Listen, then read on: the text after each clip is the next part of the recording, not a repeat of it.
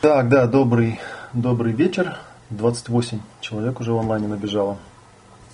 Ну, Александр меня уже представил, меня зовут Олег Матвеев. Вот, я вам честно скажу, я не особенно следил за тем мероприятием, в котором вы участвовали, исключая вот этот час, пока я сидел, слушал, входил в контекст, о чем рассказывают. Я на самом деле восхищен тем, чем вы занимаетесь, в то время как все нормальные люди готовятся к Новому году и, в общем, бездельничают по большей части. Оказывается, есть довольно большая группа людей, которые занимаются делом. Вот, это первое, э, что я хотел сказать. Второе, что обычно у меня на вебинарах народу гораздо больше бывает. 28 человек, можно сказать, такая интимная группа маленькая. Вот, так что я с удовольствием буду от вас всякую обратную связь читать в чате, да, можете писать, меня это не очень сильно сбивает, я уже натренировался за прошедший год думать, говорить и читать чат, чат одновременно. Вот. Да, последний из Магикан. Но я на самом деле специально себя поставил какой-то под конец. Вот, во-первых, у меня был достаточно плотный такой график. Вот, и меня просто внимания бы не хватило вам что-то ценное и полезное рассказать. Стал что-нибудь рассказывать, наверное, из того, на чем было мое внимание тогда. Окей, значит, что я... Да, я понял. Три четверти, короче, слилось все-таки, да? Что я вам хотел сегодня рассказать? Ну, первое, хотелось попросить, давайте попробуем сделать так, да? А, вот те, кто присутствует попробуйте мне поставить вот от 1 до 5 звездочек, насколько хорошо вы меня знаете. Да? То есть 5 звездочек. Очень хорошо знаете, кто я, чем я занимаюсь. Одна звездочка, ну, практически ничего не знаю, чтобы мне было понятно, кто у меня, в каком стиле общаться. Ага, то есть довольно много людей, которые ну, не знают, ну, Валентин, понятное дело. Валентин уже тут меня оповестил параллельно. Ага, то есть довольно много, ага, довольно много народу вообще не знает. Но это хорошо, на самом деле, я по большей части на это рассчитывал. Потому что те, кто меня знают, ну, наверное, ничего особенно нового не услышат. Хотя каждый раз вот та тема, которую я сегодня хотел э, с вами, ну, скажем так, обсудить, э, один из моих э, таких фанатов, последователей, говорил, что я вообще на самом деле раза с десятого только понял, о чем идет здесь речь. И вот, и несмотря на то, что мне лично кажется, очень простая такая штука, вот, и она очень такая простая и понятная. Окей. Ну, начнем с того, что э, в какой-то момент, когда я э, начинал работать, э, довольно часто мне задавали вопрос, а чем, собственно говоря, я занимаюсь? Вот если так вот прийти ко мне и спросить, вроде как бы слово психолог не подходит, а психотерапевт, ну, может быть, подходит отчасти, потому что что-то, да, такое типа, типа психотерапии я делаю. Другие слова непонятные, типа всякие там термины, типа процессор или фасилитатор, или там коуч. Вот сейчас слово коучинг так достаточно сильно размылось. А, коучингом называют любое, я так понимаю, неформальное образование, то, которого не хватало. Вот. И когда я над этим поразмыслил, я подумал, что, наверное, наиболее понятной, а, понятной формулировкой будет а, то, что я стараюсь просто сделать так, чтобы люди стали более способными. То есть стараюсь научить людей создавать способности. Вот, мне эта формулировка очень нравится, но возникает, естественно, терминологический вопрос прямо сразу. А что, собственно говоря, имеется в виду под способностью? Да? Что такое способность? Что это за такая штука? Особенно, ну, те, кто более-менее про меня слышал, знают, что я, в общем, со всякими разными людьми э, в своей жизни имел дело. Вот я учился уже в Славинского, я занимался генетикой, саентологией, я еще много чем занимался, что, в общем-то, людей довольно сильно сбивает. Вот они думают, что я занимаюсь какой-то духовной практикой, или что я практикую какую-то религию там, или еще что-то такое. Хотя, в общем, э, мне крайне трудно себя назвать человеком религиозным. Я больше такой человек практический, да, я предпочитаю практический интеллект развивать. Я еще инструменты. Я там много раз произносил слово инструмент. А, и поэтому, когда говоришь слово способность, кто-то может поднять под этим какие-то, я не знаю, паранормальные способности. Одно время ходила такая утка по интернету, что у меня якобы есть школа телепатов боевых, которых я обучаю. Вот. Ну, там не без некого основания, на самом деле, но тем не менее. Это было смешно. Вот, поэтому нужно как-то сформулировать, что я имею в виду под этим. Вот, я над этим тоже поразмышлял, и э, обычно я рисую такую картиночку, да, но вот, кстати говоря, наверное, еще один момент, который чисто технический, который хотелось бы с вами сейчас сразу обсудить, это то, чтобы вы положили перед собой э, листочек бумаги и взяли ручку. Потому что я сейчас попытаюсь вам показывать фокусы на расстоянии, я вам буду рассказывать, и чтобы вам было понятнее, мне нужно, чтобы вы записывали, рисовали кое-что. Давайте я дам Ну, я думаю, что у вас там ручка с бумажкой есть, судя по тому, что там говорил. Вы там все пишете, записываете. Поставьте мне плюсики, что у вас есть ручка с бумажкой. Одного листочка вполне хватит, я думаю. Ага, отлично. Супер. Да, майн-карту рисуем, тем более. Вообще молодцы, супер. А, я обычно рисую такую простую картинку. Да? Я рисую горизонтальную черту. Вот, и на одной стороне рисую такое облачко, размытое достаточно. Вот, и условно там можно написать про слово «я». Да? Внутренний мир, скажем так. А с другой стороны рисую такой кубик. Кубик. Вот Саша сейчас говорил про измеримость. Да? Что мы хотим какие-то измеримые результаты. И с этой с правой стороны, где находится кубик, я пишу слово «мир». Получается такая своего рода полярность. Знаете, с левой стороны как бы внутренний, внутренняя реальность, внутренний мир, да, мое внутреннее я. С правой стороны внешняя реальность, можно сказать, физическая реальность, измеримая. Чем они отличаются, две полярности? С левой стороны находится все то, что доступно лично мне. Это мои мысли, фантазии, образы, картинки, переживания, чувства, эмоции, цели. Короче, все то, что я делаю в своем уме. И что, в общем-то, строго говоря, доступно только мне одному, если только я сам не начинаю как-то это все наружу из себя исторгать и рассказывать другим людям, например, или, или действовать каким-то образом. Да, это такой внутренний мир, он доступен мне. А, этот внутренний мир пытается изучать наука психология, вот, которая в различных своих ипостасях пытается притворяться то физикой, то физиологией, то еще какими-то науками. Но странно заключается в том, что психология это, конечно, не наука. По той простой причине, что психология изучает что-то, что невозможно измерить. Его невозможно взвесить, его невозможно померить линейкой, измерить температуру и так далее, и так далее. С левой стороны находится неизмеримая часть. А с правой стороны находится мир. С правой стороны как раз находит Алексей его зовут, да, Алекс, окей. А с правой стороны находится мир измеримый, да, то, у чего есть размер, вес, цвет, температура и так далее, и так далее. Мы могли бы а, правую сторону назвать просто словом реальность, определяя ее как то, что можно измерить, потрогать, пощупать там, и так далее. Да? А с, с левой стороны, ну, можно назвать, например, словом замыслы, да, то, что я замысливаю. Причем под словом замысел я в слово замысел я вкладываю достаточно большой такой как бы пласт всего того, что начинается от осознания себя самого, да, и до там визуализации там, и так далее, и так далее. Да, это все, что относится к категории замысла. Вот получается такая штука. Да, справа я, слева мир, или э, слева я, справа мир, слева замыслы, справа реальность. Да, между ними, в общем, есть некое, некое пространство. А, если мы там нарисуем сейчас стрелку, да, которая идет слева направо, вот, и попробуем подумать, как бы эту стрелку можно назвать, то без сомнения выплывает тоже довольно известный термин. А, вот странная штука, да, это, это слово намерение. А, это намерение – это то, что позволяет нам замысел воплощать в реальность. Да? Слово намерение, почему я называю его странным, потому что практически любой человек может почувствовать, что такое намерение, да? почувствовать, есть оно или нет его, например. Но если попробовать как-то его измерить, да, можно ли намерение измерить? Ну, в общем, как его можно измерить? Да, только по результатам, опять же. То есть, опять же, мы меряем реальность. Намерение странное слово, потому что находится на грани между внутренним миром и внешним миром. Это то, что переводит замысел в реальность. Ну и, соответственно, уже ориентируясь на некое ощущение внутреннего этого намерения, можно, да, действительно придумывать различные методы и, и техники усиления намерения там, и так далее, и так далее. Рассуждать об удивительной силе намерения, как некоторые книжки называются. Что такое? Но из этой хорошей картинки мы выводим одно очень полезное определение. Мы выводим определение слова «способность». Способность я определяю как некое такое свойство, которое позволяет человеку замысел превращать в реальность. Или замысел воплощать в реальность. То есть, грубо говоря, двигаться по вот этой самой шкале, которую мы только что нарисовали, слева направо. Брать свои замыслы и с помощью намерения воплощать их в реальность. Если человек это сделать может, значит он называется способным в, моей, в моей терминологии. Если он этого сделать не может, ну, соответственно, он не способен.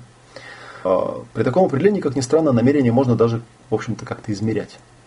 А, с одной стороны, можно его измерять, ну, например, а, некими масштабами, да, условно говоря, массой, массивностью предметов, которые человек замышляет сначала, а потом реализует, или охватом, да. Чем, соответственно, больше масштаб, тем более способным мы его можем назвать, этого человека. Если он задумал сделать бумажный самолетик, например, и сделал его. Можем ли мы назвать этого человека способным? Можем. У него совершенно присутствует четко проявленная контекстуальная способность, способность делать бумажные самолетики. Он его представляет в голове, выполняет определенную технику с определенным предметом, с листком бумаги, и у него в реальности возникает самолетик. Хороший или плохой, уже следующий вопрос. Да? А, а другой человек может, например, э, уметь создавать реальные самолеты, какие-нибудь Airbus, например, гигантские. Этот человек явно более способен, чем тот, который делает бумажные самолетики. Можно также, например, попробовать измерить качество этого намерения э, таким показателем, как скорость. Насколько быстро замысел воплощается в реальность. Сколько времени проходит между моментом, когда у меня появился некий замысел, и моментом, когда этот замысел становится реальностью. Если задержка не очень большая, то я более способный. Если задержка очень большая, я там что-то задумал, и потом через 10 лет, когда мне нафиг уже не нужно оно было, но сбылось, значит я не очень способный. То есть как минимум вот такие два параметра, масса и скорость. Ну, кстати говоря, я в качестве анекдота, да, массу на скорость, если мы умножаем, получается импульс на самом деле. Кто помнит физику школьную, я просто по первому образованию физик, учился, кстати, в питерском универе. Вот если мы массу умножим на скорость в квадрате, поделим пополам, получите кинетическая энергия. То есть, видите, в принципе, намерение, оно каким-то образом связано и с э, массой, и со скоростью, и с энергией, с импульсом. То есть такие какие-то вполне себе измеримые вещи на самом деле. По крайней мере, ощутимые. Вот. Это очень важное определение. Сейчас мы его подытожим тогда, да? Способностью называется такое свойство, которое позволяет человеку замысел воплощать в реальность. Окей. Это сразу отсекает у нас кучу всяких шизотерических определений, да, когда способностями называют какие-то совершенно непонятные штуковины. Способными называют людей, которые умеют сидеть там, пялиться в точку и светиться, например, да, под фикусом. Вот этот человек называется способным, я не знаю, в чем его способность, он никакого конкретного замысла в реальность не воплощает. Соответственно, в моем определении способным он не является. вот. Такое вроде простое определение. Дальше, ну, мысль идет дальше вполне логично, да. Окей, тут вроде все понятно. Ничего особо полезного мы из этой э, модельки не узнали, кроме того, что мы просто ее нарисовали красиво, да. Слева замысел, намерение, реальность. Замечательно. Обычно у нас проблема обратная, прямо скажем. Да? У нас проблема как раз в том, когда есть замысел, но он не воплощается в реальность. То есть, грубо говоря, где-то там, вот на этом пути, от я к миру, происходит некий облом, некая блокировка. Что-то не происходит. И нужно разобраться, почему оно не происходит. Что может с этим произойти. А, когда у нас что-то не происходит, мы начинаем по этому поводу переживать. А, обычно это называют негативным каким-то переживанием. Это может быть там негативные какие-то картинки, а, ощущения в теле, эмоции, мысли какие-то негативные. Все это люди называют переживаниями. Иногда еще используют такой тоже профессиональный термин, называют это словом заряд. Заряд. Из-за того, что я работаю с зарядами, то, чем я занимаюсь, похоже на психотерапию приходит человек, у него есть какие-то негативные переживания, эти негативные переживания, он хочет избавиться от них, чтобы их не было. Но негативные переживания – это далеко не вся картина.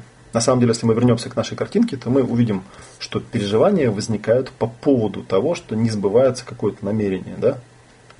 То есть, по идее, причиной этих переживаний является неисполненное, заблокированное намерение. Проблема большинства людей в том, что они почувствовать Э, или осознать, в чем это намерение состоит, иногда не могут, довольно часто не могут. Они видят то, что находится на поверхности, они видят свои негативные картинки, ощущения, эмоции, мысли, то есть переживания они видят, а вот что лежит в основе этих переживаний, они не видят. А более того, на самом деле, если это проосознать как следует, понять, что в основе любого заряда, любой блокировки э, является неисполненное намерение, заблокированное намерение, которое не смогло сбыться – то по идее, если мы осознаем, в чем это намерение состояло, то мы обретаем некую свободу. Мы можем придумать другой способ воплощения этого намерения, поменять стратегию, поменять технику, обойти это препятствие, которое у нас на пути попалось там, и так далее, и так далее. То есть мы можем проявлять гибкость. Если же мы погружаемся в заряд, погружаемся в негатив в свой, да, в картинки, ощущения, эмоции, мысли по поводу того, как у нас все не получается, то у нас нет ни гибкости, ни возможности увидеть, как это препятствие можно обойти, и мы, соответственно, способными быть не можем. вот. Ну, соответственно, ну, кстати говоря, вот эту проблему тысячи лет пытались решать. Да, есть, на мой взгляд, достаточно такие странные э, теории религиозные, которые, например, утверждают, что вообще все страдания людей происходят от, от желаний, от намерений. рецепт предлагается такой интересный. Да? Предлагается человеку просто избавиться от этих желаний. И в принципе это работающий вполне себе рецепт. Понятное дело, что если человек избавится от желаний, избавиться от намерений, то никаких зарядов не будет, поскольку он ничего не будет пытаться воплощать в реальность. И он обретает некую якобы свободу и просветление. Но на самом деле это ловушка, потому что способным такого человека мы назвать не можем. Мы можем его называть э, свободным, просветленным или еще каким-то, но он не является способным, потому что он никаких замыслов в реальность не воплощает. И когда он сталкивается с людьми способными, э, может быть даже не такими добронамеренными, как он, э, то он всегда терпит провал. Потому что война всегда идет в области реальности, конечно, да, кто, кто что реализует, то и сбудется.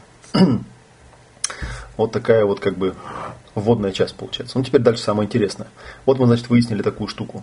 Мы выяснили, что слева у нас замысел, справа у нас реальность, их соединяет намерение. Намерение в какой-то момент блокируется. Ну, и как раз в этот момент обычно человек приходит э, к коучу, к процессору, психологу и начинает жаловаться на переживания по поводу того, что какие-то вещи, которые он хотел бы, чтобы сбылись, у него не происходят. И психолог пытается ему помогать как-то. Да? Вот в этом и состоит парадокс, что мы вроде говорим-то о способных людях, на самом деле к нам приходят люди, у которых проблемы с заблокированными способностями, скажем так. Ну, естественно, когда на эту картинку посмотрел, я подумал, хорошо, тогда, наверное, для того, чтобы попытаться как-то систематизировать то, что могло бы заблокировать продвижение человека слева направо, можно попробовать перечислить какие-то категории, то есть попробовать составить некую э, классификацию возможных барьеров и увидеть, как устроена способность изнутри и в каком месте продвижения человека от замысла к реальности было заблокировано и, соответственно, подобрать инструмент для этого всего. И вот, и у меня возникла такая довольно интересная штука. Вот я сейчас беру чистый листочек, да, называется эта вещь, я называю матрица способности. Матрица способности. Э, слово матрица, э, ну, с тех пор, как вышел одноименный фильм, все забыли, что это слово изначально означает. Слово матрица на самом деле означает шаблон, по которому что-то изготавливается.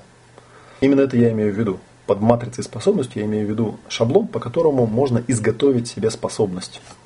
Вот дальше я делаю горизонтальную черту и делаю две графы, два столбика.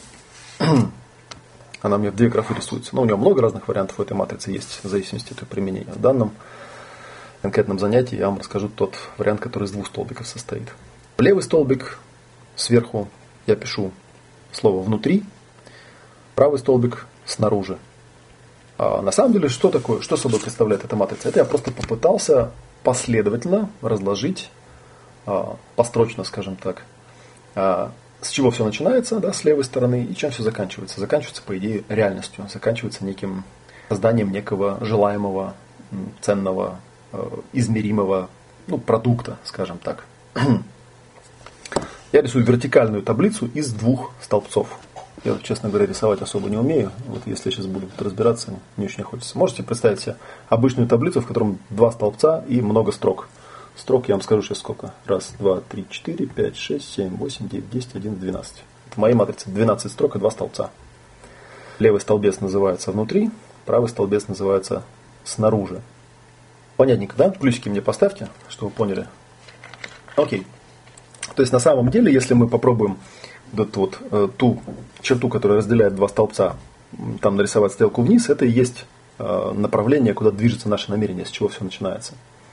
Вот почему внутри снаружи, потому что так проще объяснять. С левой стороны я буду э, называть то состояние, которое ощущаете вы внутри у себя, и которое, в общем-то, люди снаружи на самом деле никак не могут диагностировать у вас, есть оно в вас или нет. С правой стороны находится что-то такое, что можно в принципе измерить или хотя бы как-то пронаблюдать. Матрица способности. Шаблон, по которому изготавливается способность. Я вам потом могу, ну, на самом деле, если погуглите, найдете. Чем такое название, я уже много. Я вам потом могу дать ссылочку на, на плейлист. Э, у меня во многих семинарах просто эта штука используется. Классификация инструментов. Окей, внутри снаружи. Ну, поехали, да? Я подумал, окей, с чего все начинается?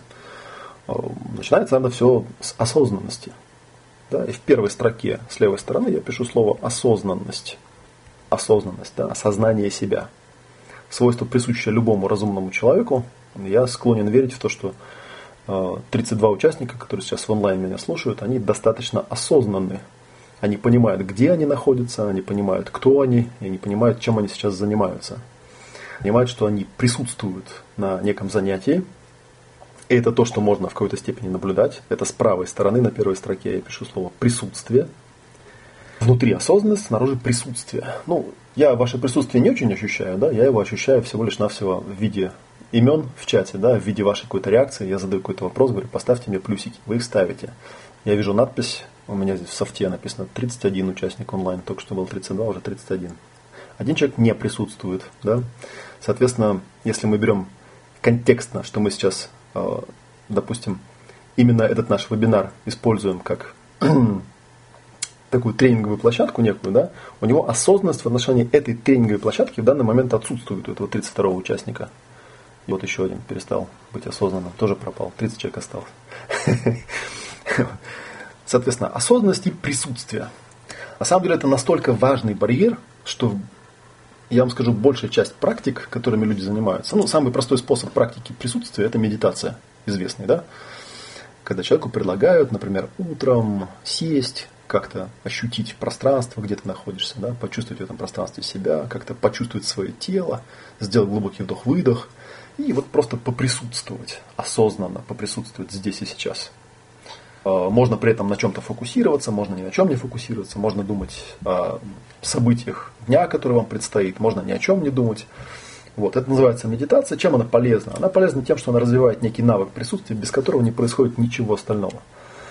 А, ну и, собственно говоря, многие люди на этом ставят такой сильный акцент, что э, им начинает казаться, что к присутствию все и сводится. На мой взгляд, как раз люди, которые духовными практиками всякими занимаются, они сюда вот в эту ловушку попадают. Они думают, что ну сейчас я присутствие тренирую, и типа все будет зашибись, само собой как-то пойдет. Вот. Хотя, в общем, как очевидно, да, что это где-то там находится глубоко-глубоко в твоей внутренней реальности и к внешней реальности имеет отношение маленькое. Окей, предположим, вы люди достаточно прокачанные, да, и у вас осознанность внутри и присутствие снаружи имеет место быть. Что мы можем дальше, да, какой дальше может быть барьер? Я рисую вторую строку, на второй строке внутри я пишу наблюдение.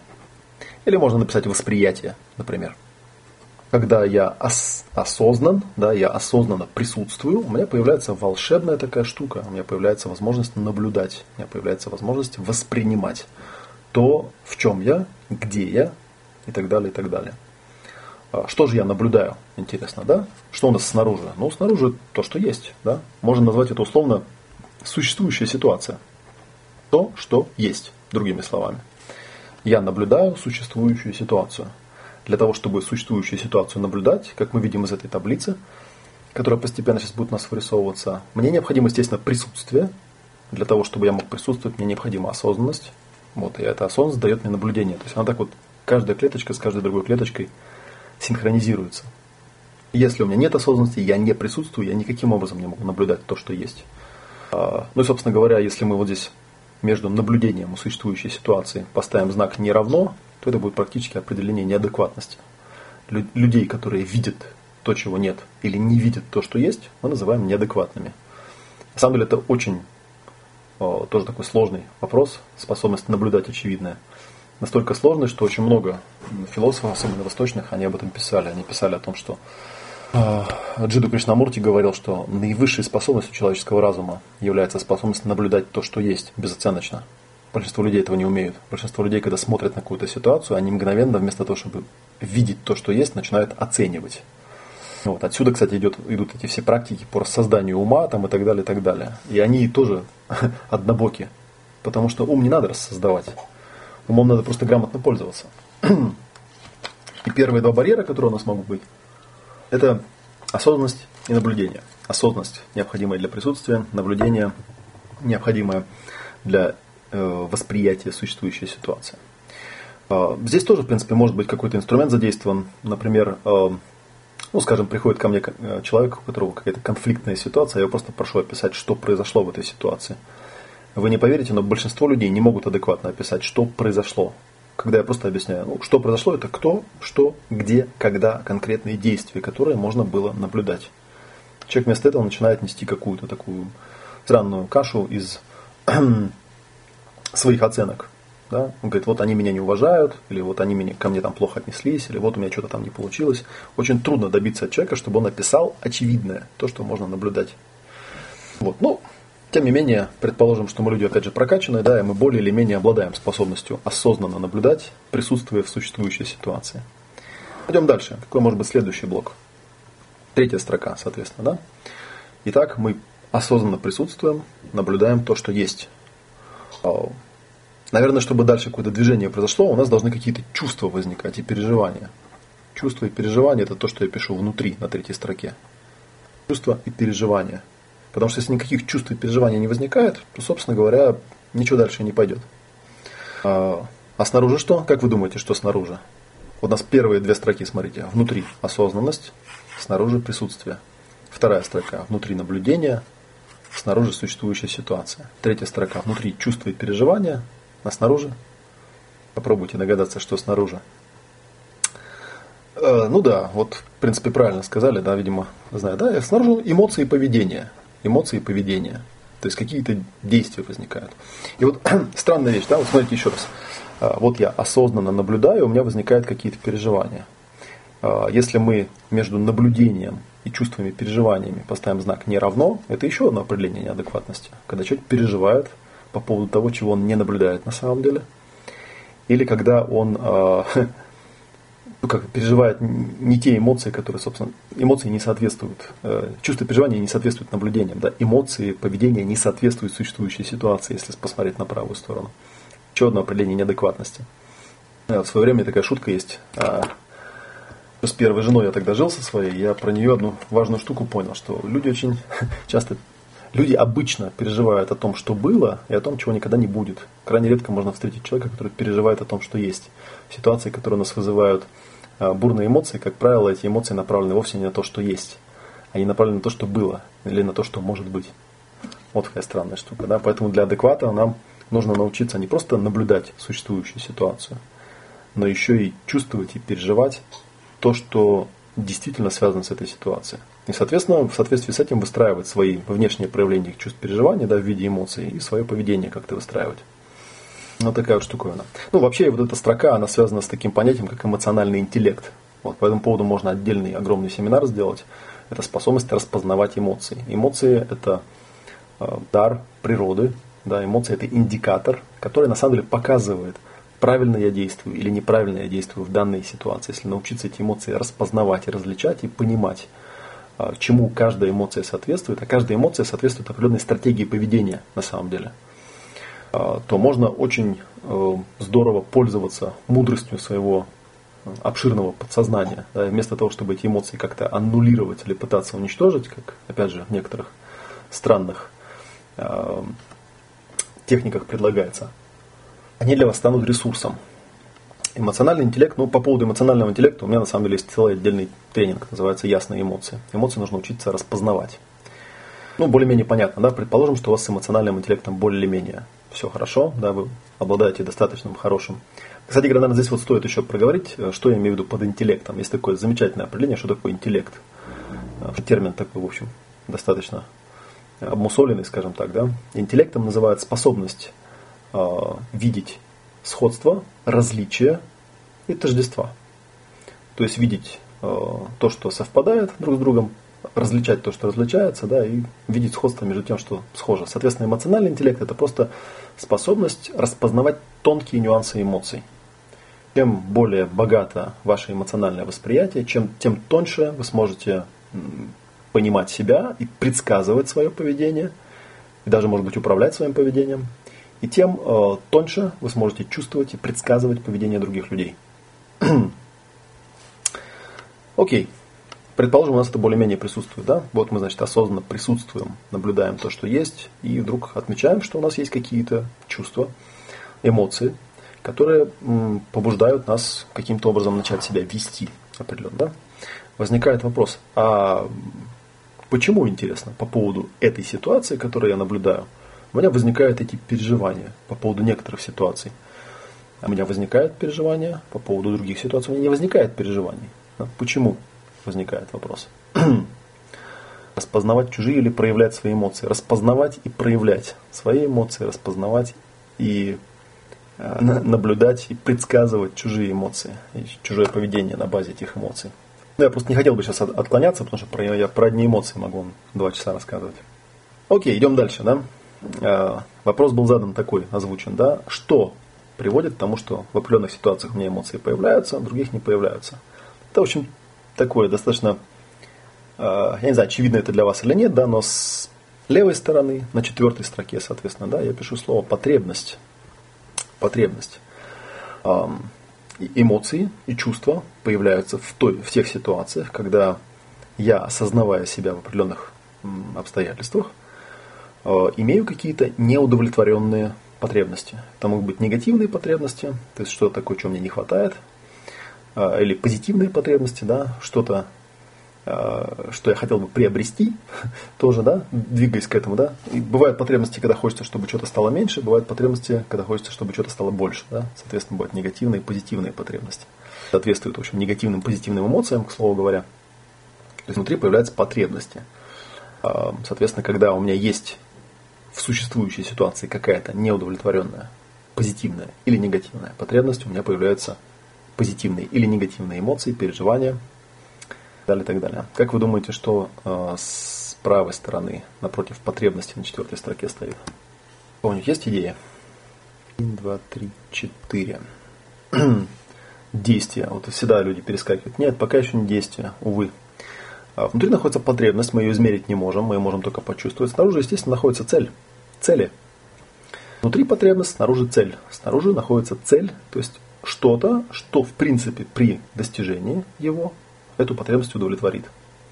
Соответственно, э, ну тут тоже, опять же, можно отвлечься, да, и сказать, что большинство людей, по идее, если они адекватны, они цели строят на основании своих глубинных потребностей. Э, был такой великий психолог Виктор Франкл, может быть, вы про него слышали. Он очень много об этом писал. Он писал, что если у человека нет жизненно важной потребности, э, или его цель не основана на жизненно важной потребности, то он никогда этой цели не достигнет. Как бы он ни старался себя там мотивировать, накачивать энергией и прочими всякими штуками страдать, для того, чтобы достичь какой-то цели, нужно иметь жизненно важную потребность. ну и обратная, кстати говоря, штука есть неприятная. Она заключается в том, что очень часто люди цели ставят не на основании своих потребностей, а на основании рекламы, на основании каких-то книжек замечательных, которые они прочитали, и потом отсюда выходят все вот эти анекдоты, да, бойтесь своих желаний, потому что они сбываются, которые сводятся к тому, что человек, достигнув какой-то цели, испытывает на самом деле не радость, не восторг, а испытывает разочарование, потому что он в этот момент, осознанно присутствуя в моменте достижения своей цели, наблюдая то, что произошло, ощущает эмоции негативные, он понимает, что его потребность не удовлетворилась никаким образом. Связано это было с тем, что у него, видимо, был достаточно низкий эмоциональный интеллект, соответственно, из этого следовало достаточно низкое осознание своих потребностей, вследствие чего он цель поставил ложную. И это очень важный момент. Да? Соответственно, тут вот такой вот моментик очень интересный. А, ну вот сейчас я доведу до некой строки, как бы, да, и мы с вами потом обсудим, из этого вытекает даже некий такой процессик своего рода. Да? Предположим, опять же, сделаем допущение, что вы люди прокачанные и сильно осознающие, вы осознанно присутствуете в некой ситуации, наблюдаете ее, отмечаете, что у вас возникают какие-то чувства, переживания внутри, какие-то эмоции, поведение какое-то возникает, понимаете, что это связано, очевидно, с какими-то потребностями, вы можете осознать и сформулировать эти потребности, и на основании этой осознанности сформулировать какие-то цели внешние, которые при достижении эти потребности теоретически удовлетворят. Что теперь дальше? Следующая строка, пятая, да? Осознанность, вот я по левой стороне иду. Осознанность, наблюдение, чувство, потребность. Какая следующая строка, как вы думаете, да? Ну или по правой стороне. Присутствие, существующая ситуация, эмоции, поведение, цель. Что будет дальше?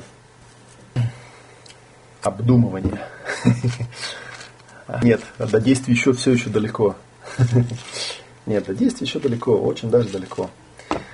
Я вам сейчас скажу, что у меня в этой таблице стоит. Но, кстати, вы можете со мной не соглашаться. Я всегда на семинарах говорю, что если вы мне дадите какой-то более расширенный вариант, действие есть в этой матрице, но не дальше, гораздо дальше. На самом деле, с левой стороны я пишу такое замечательное слово «желание». Желание. А с правой стороны, соответственно, пишу слово «запрос». Вот я сейчас поясню, что я имею в виду. Чем вообще запрос, да, ну или можно сказать, задача некая, да, если я, в общем-то, по большей части запрос направляю к себе, а не куда-то вовне, отличается от цели. Да, желание идет после цели. Вот странная какая штука. А, чем желание отличается от потребности? Чем а, запрос отличается от цели? Чем эти две строки отличаются? И в чем люди часто ошибаются? Смотрите, да, вот у меня, ну, потребности, кстати, штука универсальная достаточно, да, все мы люди, и у всех у нас потребности примерно одинаковые. Всем нам нужно уважение, статус, любовь, дружба, безопасность там и так далее, и так далее. Это все потребности. А желание – это то, как я собираюсь эту потребность удовлетворять. Простейший пример такой смешной, да, у меня может быть потребность иметь э, счастливую семью, а желание может быть у меня жениться на Маше и, соответственно, завести с ней счастливую семью.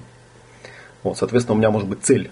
Да? Ну, это, в принципе, поскольку внешнюю сторону описывал, можно также сказать, что целью является создание счастливой семьи. Ну, а запросом в данном случае а, может быть ситуация, когда я покупаю букет, покупаю кольцо, иду к Маше, вот, дарю ей букет, показываю кольцо и говорю ей, а, will you marry me? Да? Выйдешь ли ты за меня? Маша мне отказывает. Вот, и люди в этих случаях говорят, все, у меня проваленная цель. И это неправда, потому что цель никуда не делась намерение как присутствовало, так и продолжает присутствовать. Именно поэтому, кстати говоря, человек страдает. Человек страдает, вспомним нашу первую картинку, из-за заблокированного, неисполненного намерения.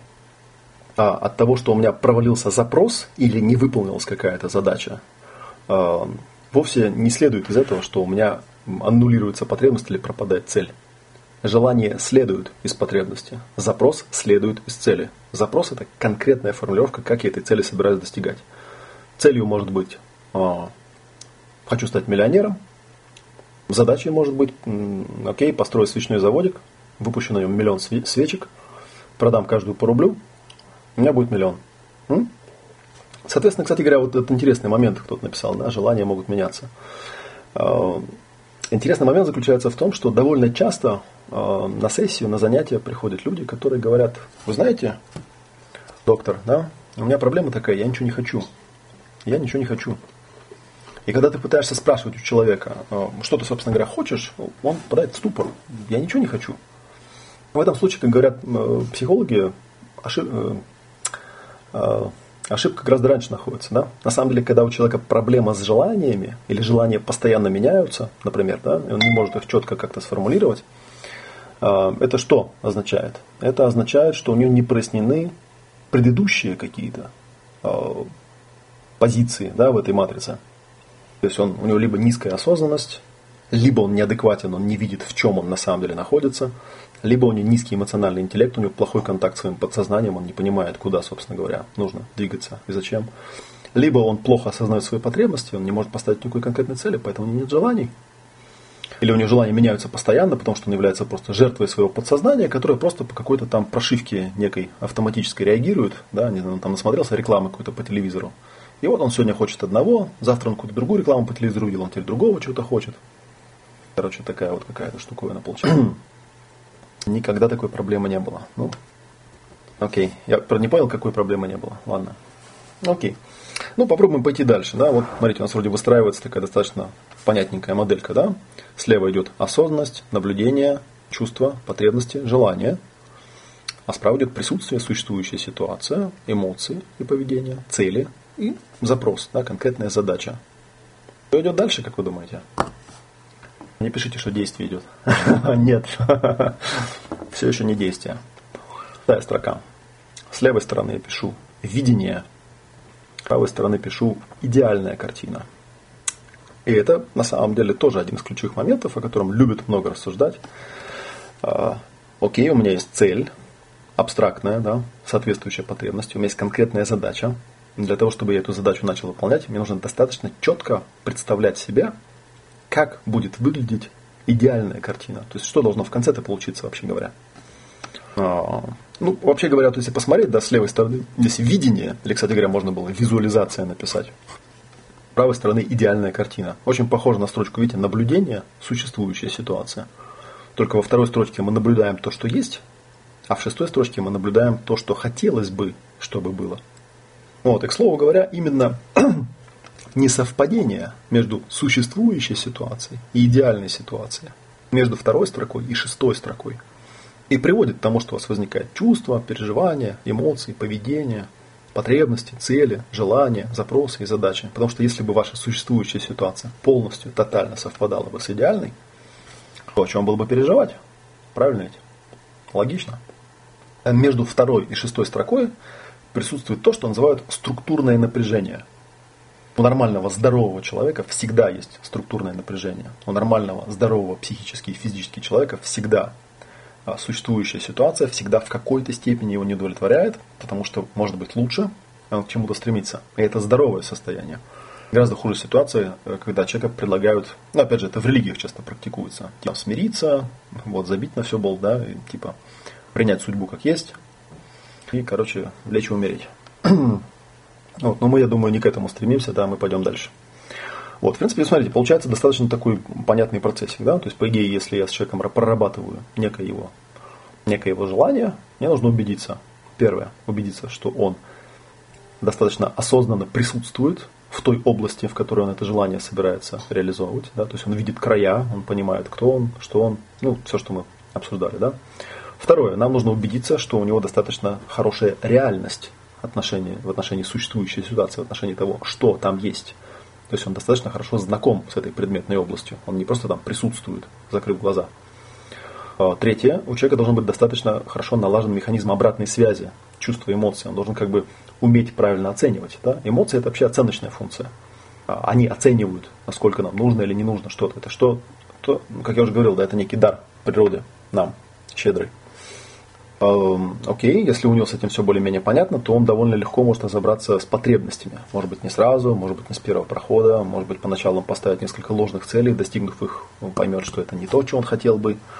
Вот. Но рано или поздно он достаточно глубокую осознанность обретет в отношении своих потребностей, чтобы двигаться дальше. А, иметь цель абстрактную недостаточно. Нам нужно дальше сформулировать конкретный запрос, конкретную задачу, конкретное желание, другими словами. Да? Это этот запрос должен быть таким, чтобы он желал его воплотить. А, а желать он будет только в том случае, если это желание вытекает из потребности, эта потребность вычислена из наблюдения за своими эмоциями, которые возникают у него в определенной ситуации, в которой он осознанно присутствует. Видите? Такая вот штуковина. Так правильно ли я понимаю, что когда я прицеливаюсь, я еще не увидел идеальное состояние, то есть целюсь не совсем туда. Не то, что не совсем туда, я просто бы сказал, что здесь вот идет такая степень размытости разная, да, то есть цель, она вообще абстрактная, запрос, задача уже лучше, конкретнее, идеальная, идеальная ситуация, идеальная картина, а, она вообще совершенно конкретная, да, ее можно прямо описать, то есть, наверное, знаете, есть много упражнений, когда людям предлагают там, ну, буквально даже вот взять из пластилина, вылепить, как это все будет выглядеть, смоделировать это, Например, моя любимая техника символическое моделирование. Она как раз этим и занимается. Берется э, запрос клиента, что бы ты хотел, чтобы произошло, и дальше он тщательно с помощью специальных вопросов моделируется. То есть, что там должно быть. Вот до тех пор, пока у человека не наступит да, полностью, полное согласование по всем вот этим клеточкам. А, что мы можем тут посмотреть? А, что можно здесь увидеть? Мы увидим вот в отношении той таблички, которую мы написали, удивительную вещь можем увидеть. А, я-то помните, в начале, когда рисовал, я писал слева замысел, да, справа реальность. Смотрите, да, замысел у нас он появился, ну, наверное, что здесь можно замыслом назвать, пятую строку, наверное, да? Или даже шестую, наверное. То есть, на самом деле, все то, что мы сейчас написали, находится левее этого, этой точки условной. То есть, мы сейчас даже еще только начали приближаться к какой-то реализации. Дальше, правда, проще. А какие еще могут быть препятствия, да, дальше моя логика была. Я дальше подумал, окей, а, видение, да, идеальная ситуация, это то, что я бы хотел, чтобы было, то, чем я хотел бы обладать, да, логично же. А, соответственно, дальше а, должны быть, должна быть какая-то категория, связанная с деланием, да, с выполнением чего-то. Должны быть какие-то принципы, по которым я этой идеальной картиной буду достигать. Да. Я, соответственно, справа, снаружи, в седьмой строке я пишу принципы. Там в этой строке у меня написано руководящие принципы. Принципы, по которым человек что-то достигает. Вот. А с левой стороны в седьмой строке я пишу такое странное выражение, называется личный кодекс, я это называю. Вот это очень мощный барьер. Он был посвящен последний модуль, который я в академии в своей давал людям. Модуль назывался «Ясная этика». Личный кодекс – это набор ваших собственных ограничивающих убеждений. Что вы можете делать и чего вы не можете в соответствии ну, с некой моделькой, которая каким-то образом у вас в мозгах прошилась. А, и тут возникает некий, некий конфликт. Да? То есть вы можете взять, например, какую-нибудь замечательную книжку, можете взять вот упомянутого Стивена Коуви, например, а, у него там 7 принципов успешных людей, или там 8 принципов успешных э, людей. По сути, что в этой книжке содержится? В этой книжке содержатся руководящие принципы, которые позволяют достигать идеальных, э, идеальных э, ситуаций, да, неких там, да, у каждого на своя, но тем не менее есть некие универсальные более-менее принципы. Проблема заключается в том, что от того, что вы Стивена Коуи прочитали, это вовсе не значит, что вы будете делать то, что там написано. Принципы – это некий образ действия. Да? Точнее, принципы – это некий желаемый образ действия. Как бы я хотел бы, что это, чтобы это происходило. А личный кодекс – это как я это на самом деле делаю. Я потом проговорю еще. Да? В шестой строке у нас э, слева видение, справа идеальная картина или идеальная ситуация. Личный кодекс должен быть согласован с принципами. То есть вполне возможно, взяв чужой набор принципов, а практически любая книга по психологии э, излагает не что иное, как принципы. Принципы. Да, как нужно делать то, как нужно делать это. Э, и вопрос о том, можете ли вы эти принципы перенять и начать действовать по таким правилам, очень-очень сомнителен. Да? Э, когда человек достиг какой-то способности, ну какой-нибудь способный человек типа Стивена Коуи, он может замечательно расписывать эти принципы, как что-то надо делать, и вы можете замечательно даже это понимать на уровне головы, на уровне мышления, что да, надо так действовать, но вы не можете этого делать. То есть, другими словами, идеальная картина понятна, принципы, по которым она достигается, тоже понятно, но вы не можете это сделать, вам приходится смотреть, что же вам мешает это делать, вытаскивать эти свои фиксированные идеи, ограничивающие убеждения, с ними работать, работать, работать, работать. Вот, да, то есть, соответственно, у нас, ну вот проговорим теперь, что у нас получается.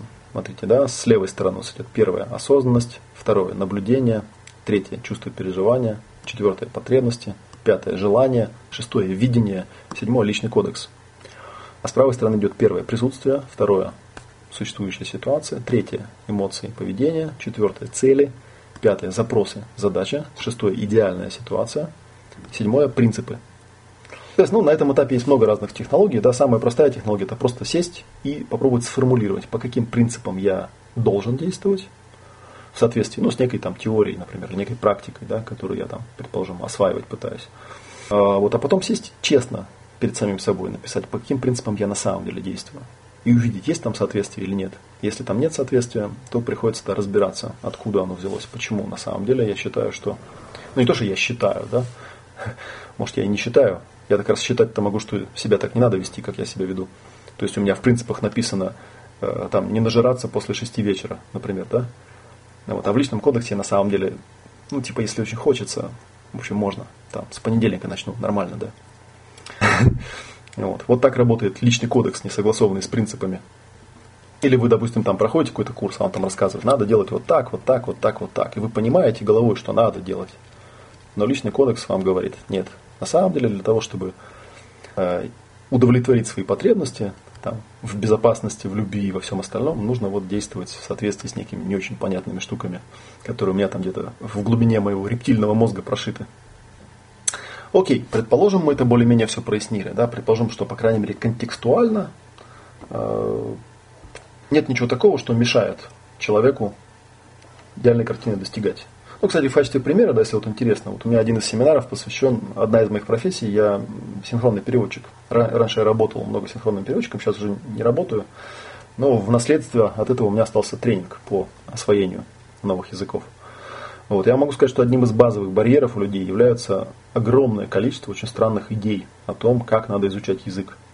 Э, э, ну и о том, э, Каковы их способности в отношении освоения языков? Очень много странных идей, по большей части навязанных, на самом деле, учителями в школах по поводу способностей там, и так далее, и так далее. Это очень большая болезненная тема, на самом деле. Окей. Вот, значит, мы дошли до восьмой строки. Восьмая строка у нас. Тут тоже, знаете, простая логика, да, если идеальная картина, то, что я хочу, чтобы было, то, что я хочу иметь, а, личный кодекс и принципы, это то, как я этого буду достигать, то, что я буду делать, ну, по логике вещей здесь должно быть что-то, относящееся к категории «быть». Вот, и на восьмой строке я пишу с левой стороны такое странное слово. А, я сейчас объясню, что оно означает. Я пишу слово «бытийность». Бытийность. А, а с правой стороны я пишу слово «роль». Вот. Тут на самом деле есть много терминов. Вот мы там в чате уже слегка этого касались. А, тут есть так, термин идентичность там, и так далее, и так далее. Смотрите, что такое роль? Да, роль это некий шаблон поведения, условно говоря, да. Э, или, как мы говорим, роль – это некая точка зрения, принятая с намерением достичь определенной идеальной картины. Да? Но на самом деле на практике роль – это просто некий шаблон поведения, как я себя веду, каким я становлюсь. Вот, соответственно, э, роль – это быть, принцип – это делать, э, роль это каким быть, да, принцип это как это делать, а идеальная картина, что должно получиться, что, что я должен иметь. Вот. А то, что слева стоит, бытийность, я определяю как способность надевать на себя роли. То есть, условно говоря, если вот метафорой объяснить, довольно простая здесь штука на восьмой э, строке, да, э, бытийность это вот как тело, а роль это как одежда разная. Понятно, что бытийность, вот мое тело, оно э, имеет определенные ограничения, оно имеет размер определенный, да, то есть там пол там, и так далее, и так далее. То есть есть определенная одежда, которую на себя не натяну, потому что она мне мало по размеру. Но на самом деле одежды, вариантов одежды у меня бесконечное количество, я могу на себя надевать. Ролей бесконечное количество. С ролями проблема какая? Я могу сказать, что поскольку роль это шаблон поведения, то в большинстве ситуаций, э, несмотря на то, что вроде иллюзия э, такая, да, что ну, все просто, вот э, свизуализировал себе идеальную картину, да, там, написал себе некий принцип или там заимствовал, ну, надевай роли вперед, да, как часто там всякие товарищи, ну, вот у Ицхака Пентасевича такая штука есть, вот найди кого-нибудь, кто-то этого уже достиг, вот одень на себя эту роль и вперед. Ну, скажите честно, в реальной жизни разве это реализуемо? Вряд ли. Вряд ли, да? Вы не можете надеть роль. Почему вы не можете надеть? Очень просто, потому что на вас уже какая-то роль надета. То есть, другими словами, когда вы начинаете думать о том, как вы начнете двигаться к идеальной картине или представляете себя в этой идеальной картине, на самом деле у вас автоматически активируется какой-то шаблон поведения, готовый, прошитый очень глубоко. И нужно сначала его снять. Я обычно тоже метафоры людям объясняю, говорю, вот представьте себе, условно говоря, вот я голый, да, то есть я решил на себя надеть какую-то одежду новую, какую-то новую роль. Решил на себя надеть розовые стринги. А, ну и какие проблемы, да, они если по размеру подходят, взял да надел вообще никаких проблем. Там учиться особо не надо. Взял да надел просто и все. Даже если ты их никогда не надевал, никогда не носил розовые стринги, никаких проблем с надеванием не возникнет у тебя. Проблема возникает только в одном случае, а в очевидном. Если на тебе надета, надеты унты, бобровая шуба и меховая шапка огромная, вот в этом случае ты стринги розовые никак не наденешь. Вот, это если заземлить вот на наши э, модель какой-то с ролями, как бы, да, если у вас уже есть огромная мохнатая роль огромный, мохнатый, затвержденный э, шаблон поведения, мощная привычка какая-то, как-то себя вести в определенных ситуациях, то даже если вы своим слабым умишкам попробуете убедить себя в том, что на самом деле нужно сейчас выйти в розовых стрингах, а не в шубе, вы этого сделать не сможете. По поводу ролей у меня тоже есть отдельный огромный тренинг, где мы прорабатываем именно это. То есть прорабатываем э, реактивные вот эти вот шаблоны поведения, которые сами собой включаются, сами собой выключаются. Добиваемся осознанности в отношении этих шаблонов там и так далее. А, ну, предположим, что, опять же, движемся дальше. А, предположим, что вы человек прокачанный, у нас вот немного времени осталось, но оставшаяся часть матрицы довольно простая как раз. А теперь это просто. вот мы на основании запроса выработали идеальную картину, выработали принципы, ну, надели на себя какую-то роль. А, мы из нашего желания вывели какое-то видение, визуализировали его, да, поняли, что вот нас это прет и тащит, вообще и таращит этого видения, и ничто нам не мешает к этому стремиться, и мы прям прыгнули э, в нужную в нужный нам шаблон поведения и вперед понеслись. Все замечательно, все отлично. А что дальше? Ну, дальше все просто. Да? На девятой строке я пишу, с правой стороны пишу слово план, а, с левой стороны я пишу слово готовность. Ну, дальше нам нужен план, естественно, да, потому что, как правило, цель такая, что в один шаг до нее не допрыгнешь, но есть много промежуточных шагов. Нужно эти промежуточные шаги написать. А для чего вообще план делается? Самое простое объяснение э, заключается в том, что план должен быть таким, чтобы каждый конкретный шаг этого плана сам по себе отдельно был выполним. План это как лесенка. То есть я э, на третий этаж одним прыжком не запрыгну, вот поэтому я строю лесенку. Так и здесь, да, то есть прямо к цели я не запрыгну а, одним нырком, как бы. Поэтому я делаю план, много ступенечек, как я к этому приду. вот, план нужен мне для того, чтобы я испытал готовность. Вот, наконец, мы дошли до строки, да, десятая строка получается, все-таки 11, это я 12 посчитал с заголовком. Десятая строка, это у нас, окей, теперь все просто, да, у нас присутствие есть, ситуацию мы наблюдаем, чувства свои поняли, цель осознали в соответствии с потребностью, сформулировали конкретный запрос, желание, визуализировали, как оно должно быть, убедились, что принципы полностью нас э, нам помогают, да, и мы на всей скоростью донесемся, да, надели нужную роль, наработали себе нужный шаблон поведения, разработали план, как мы это будем делать. И вот теперь, собственно говоря, а, момент X, да, ключевой момент действия. Справа я пишу действия. Справа я, честно говоря, даже не знаю, что написать. Да, можно было написать слово «способность» в десятой строке с левой стороны. Можно было написать слово «намерение». Вот. Вот действие – это такое вот состояние, в котором ты действуешь. Да? Вот, оно вполне наблюдаемо. То есть могу действовать или не могу. Конечно, многие люди на этом зарубаться умудряются, да? Они умудряются зарубаться на том, что они все вот это вот сделали, да? как Илья Ильич Обломов в известной книжке, да, у них там вроде и присутствие есть, и ситуацию-то они видят, и эмоции свои не понимают, и цель поставили, запрос сформулировали, идеальную картину там свизуализировали, принципы у них есть, и роль они на, на деле, и план составили. Вот, только действовать не могут вот почему-то, да. Вот, хотя на самом деле, ну, отклоняясь в сторону, обычно, когда человек не может действовать, у него проблема не в действии, проблема где-то раньше, где-то в позициях с первой по девятую. То есть, если человек говорит, вот я все написал, но что-то вот действие не запускается, так не бывает. Где-то у него есть какая-то лажа. Либо у него неадекватное восприятие, либо на самом деле ему не очень-то этого хочется, и у него нет реальной жизненной потребности это делать. Вот, либо там идеальная картина его как-то пугает, например, да, у него там какие-то есть принципы ограничивающие, которые говорят, нет, там много денег бывает только у воров, знаете, вот нельзя становиться богатым. Да, где-то там в глубине, в подкорке там прабабушка ему эту мысль нашептывает. Вот, такая штука. Ну, а дальше все просто. Вот последняя строка осталась, одиннадцатая. А, с правой стороны я пишу, окей, давайте напишем так, да, ценный, ценный продукт, результат, другими словами, да, то, что должно получиться в итоге. Собственно, та самая реальность. Вот мы дошли до финальной точки. С левой стороны я пишу слово подтверждение. Это тоже очень важный момент, потому что на самом деле очень часто люди, достигнув какой-то цели, они не умеют давать себе подтверждение, они не умеют праздновать. Они не умеют праздновать.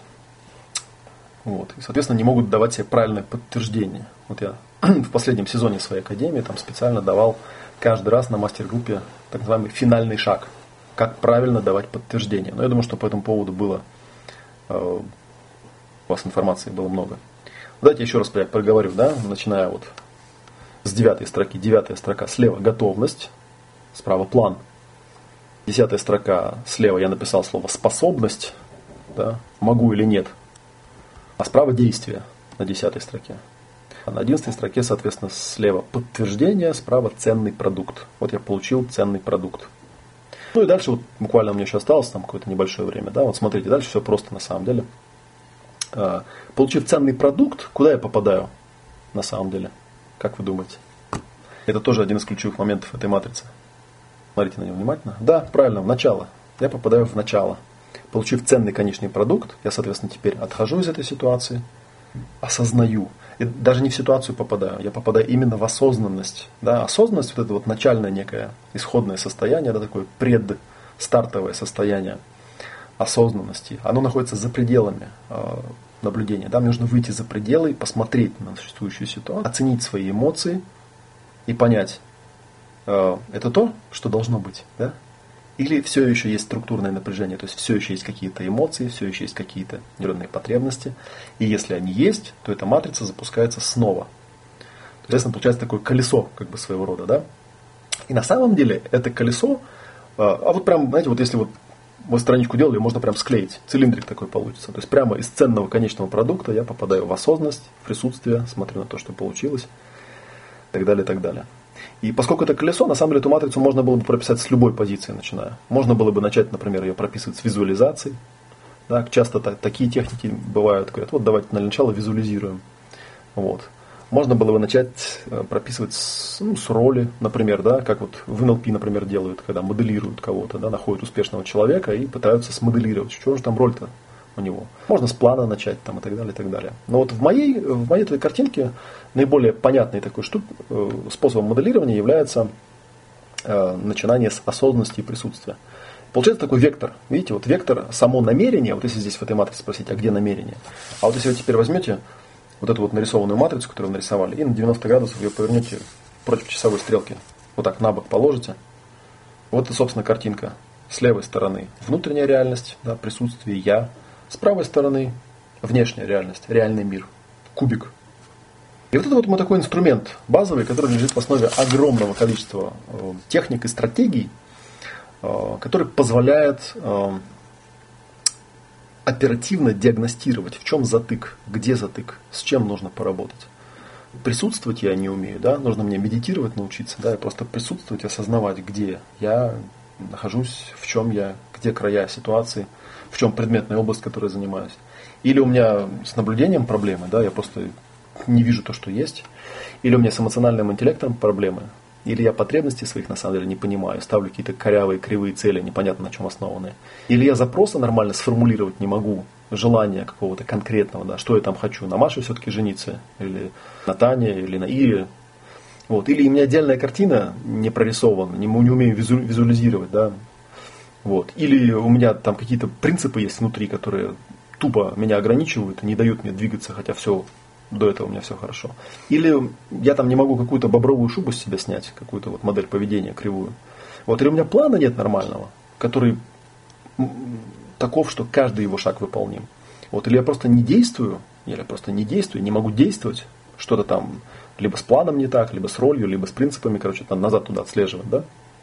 Самый простой способ, когда я не могу действовать, это, конечно, план отремонтировать, да. В плане каждый шаг должен быть выполним.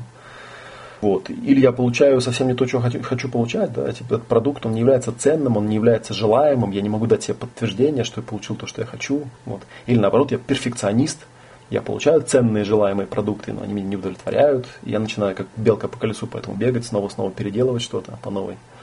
Вот такая вот штуковина. А, верхние слои для самоанализа, наверное, трудно диагностировать. Наверное, для этого и существуют такие люди, как я, как бы, да, чтобы можно было взять и с этим поработать. А, вот такая, короче, получается матрица способностей. Это вот то, что я вам сегодня хотел рассказать, изложить. Вот. А, если хотите, на самом деле, можете, ну, я, наверное, знаете, да, где находится мой сайт. Мой сайт находится по адресу olegmatveev.org, org, да, слово организация, olegmatveev.org. Или чаще всего я пишу у себя в блоге. Он находится по адресу олегматв, я могу написать на самом деле. Олегматв, livejournal.com. Потому что я там в основном там пишу, у меня во всех остальных э, социальных сетях выпало слово из головы. Там просто трансляция, как правило, идет. Вот. И вы можете там мне просто вопросы в личку позадавать. Я вам про эту матрицу с удовольствием расскажу на более практическом уровне, который там в рамке этого часа. Будет вряд ли удастся. Вот. В частности, на этой матрице основан мой достаточно известный курс, называется он Life Pro. Он сейчас у меня на два модуля разделился. Один называется «Ясное настоящее», он посвящен ремонту жизни. А второй называется «Ясное будущее», он как раз про цели, про достижение целей.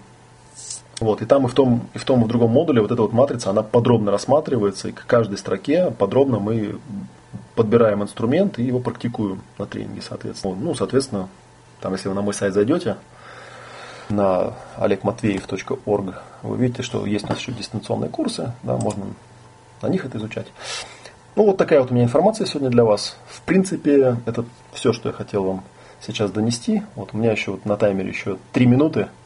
Так что, если какие-то есть вопросы в догонку, можете мне их позадавать. Я, в общем, с удовольствием поотвечаю, пока меня Алексей не выключил еще из эфира. А, можно даже больше. ну, в принципе, как-то я уже вот настроился, да, что я хотел получить некий ценный желаемый продукт, который в данном случае заключается в том, чтобы вы как-то осознали. Э, у меня вот мысль была, которая у меня выпала из головы. Э, на одном из тренингов, когда я это показывал, мне кто-то показал логические уровни Роберта Дилса, по-моему. Они на самом деле очень похожи на вот эту штуку. Я вам, вот как на духу честно говорю, я Дилса не читал.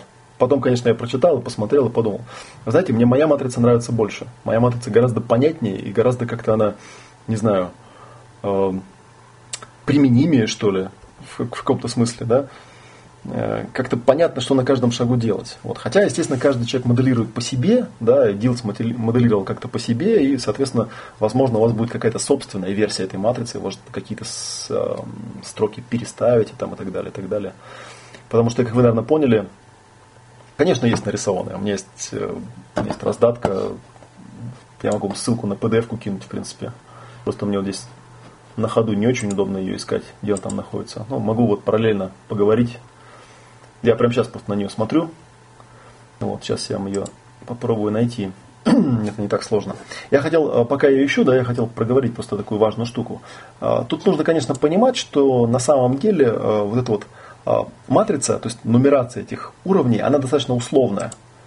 Эм, это не то, что какая-то там хронологическая потребность, да, вот кто-то там удивлялся, что как же там желание где-то аж там посередине. А, на самом деле, на мой взгляд, это скорее такая, знаете, а, вот нашел я вам ссылочку. Здесь есть PDF-очка, вот и вы можете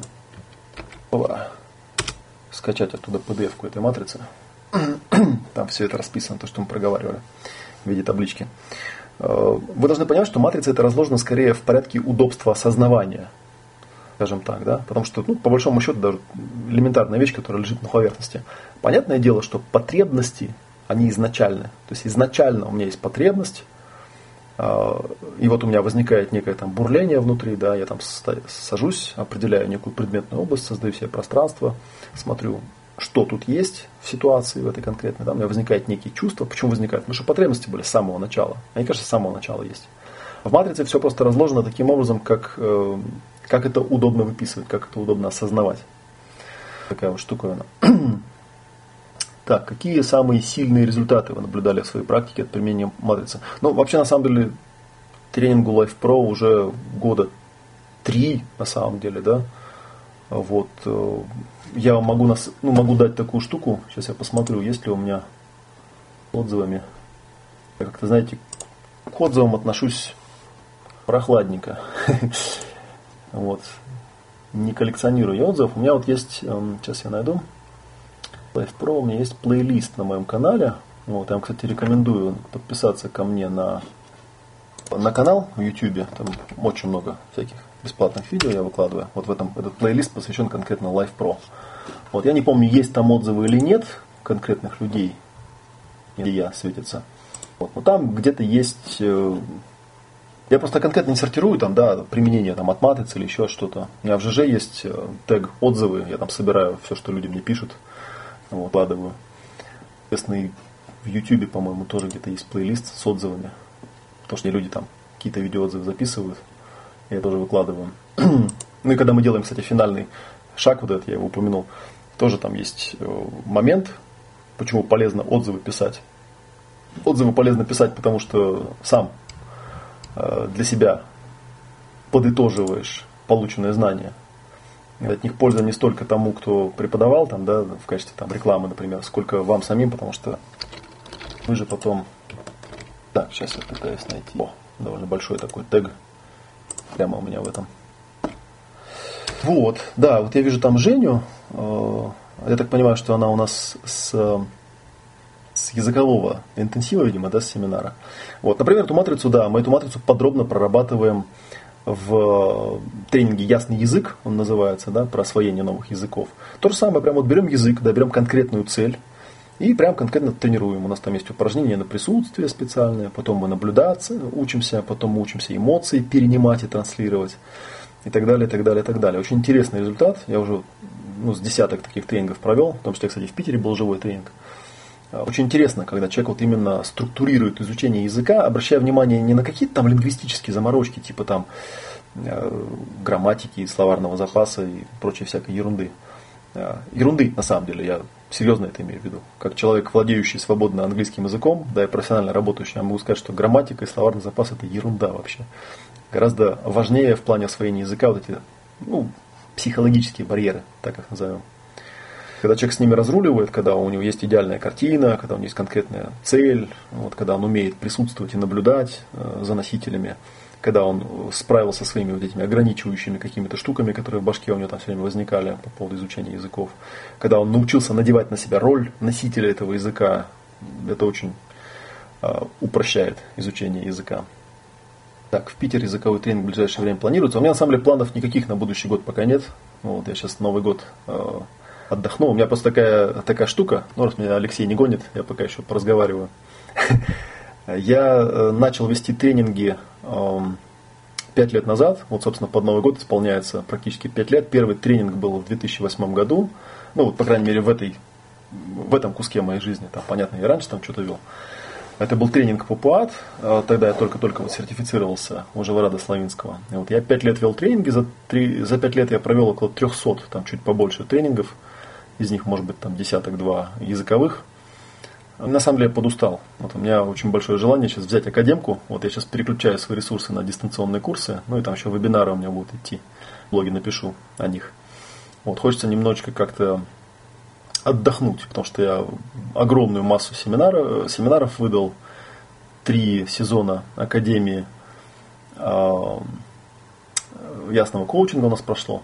Вот. А что касается языка, мы как раз вот недавно проводили, в октябре проводили мы тренинг, сняли его полностью на видео, и потом проводили интенсив, который буквально неделю назад завершился. На базе наработанных материалов мы сделаем дистанционный курс, чтобы его можно было вот с ведущим спокойно, не торопясь, пройти, изучить и все освоить. Вот, так что заходите, э, называется он, ну, по, пока он еще мы его не выдали на гора, вот мы его там пока э, делаем здоровенная ссылка с тегом, называется «Дистанционный курс «Язык за 200 часов», я его называю. Вот, и мы его выдадим. Я думаю, что он даже будет интереснее, чем, собственно говоря, тренинг и интенсив, который мы делали, потому что у дистанционных курсов у них нет ограничения по времени. То есть там просто ведущий работает с вами в том режиме, в котором вот вам удобно работать. Вот. А 200 часов там на самом деле раскидать, то это ну, программа занятий месяца на 3-4. Вот за 3-4 месяца можно язык э, до очень неплохого уровня освоить. Это я вам как опытный человек говорю. Вот, и это все, в общем, вполне себе работает. как продиагностировать, на каком уровне находится проблема, да, соответственно, что делать. Ну, в общем-то, я, наверное, ответил на этот вопрос да, для себя. Еще раз я проговорю. А, матрицу я использую как инструмент для общения с клиентом. Да, то есть мы с ним садимся и по каждому а, пункту, по каждой строке, а в этой матрице каждый пункт, каждая строка должна быть согласована со всеми другими строками.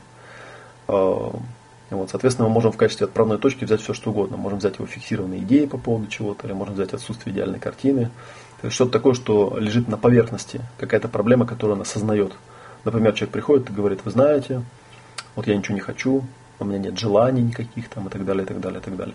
Вот, вот с этого начинаем. То есть берем желание вот, и начинаем от него копать э, либо в сторону потребностей, да, в глубину и целей, вот, либо берем какие-то э, ситуации, которые его беспокоят сейчас, и разбираем их, постепенно прокачивая, прокачивая, прокачивая, постепенно эти уровни начинают проявляться, начинают лучше осознавать. Я понимаю, что объяснение такое достаточно абстрактное, как бы, да, но поверьте мне, не стал бы я придумывать 9 э, трехдневных модулей, если бы это было просто объяснить, это надо показывать на самом деле. Знаете, как намерение, да? Все чувствуют, э, что такое намерение, но мало кто может э, этим намерением что-то поделать, когда его нет. Вот. Теоретическое объяснение это хорошо, да, диагностический инструмент хорошо, но как только дело до практики доходит.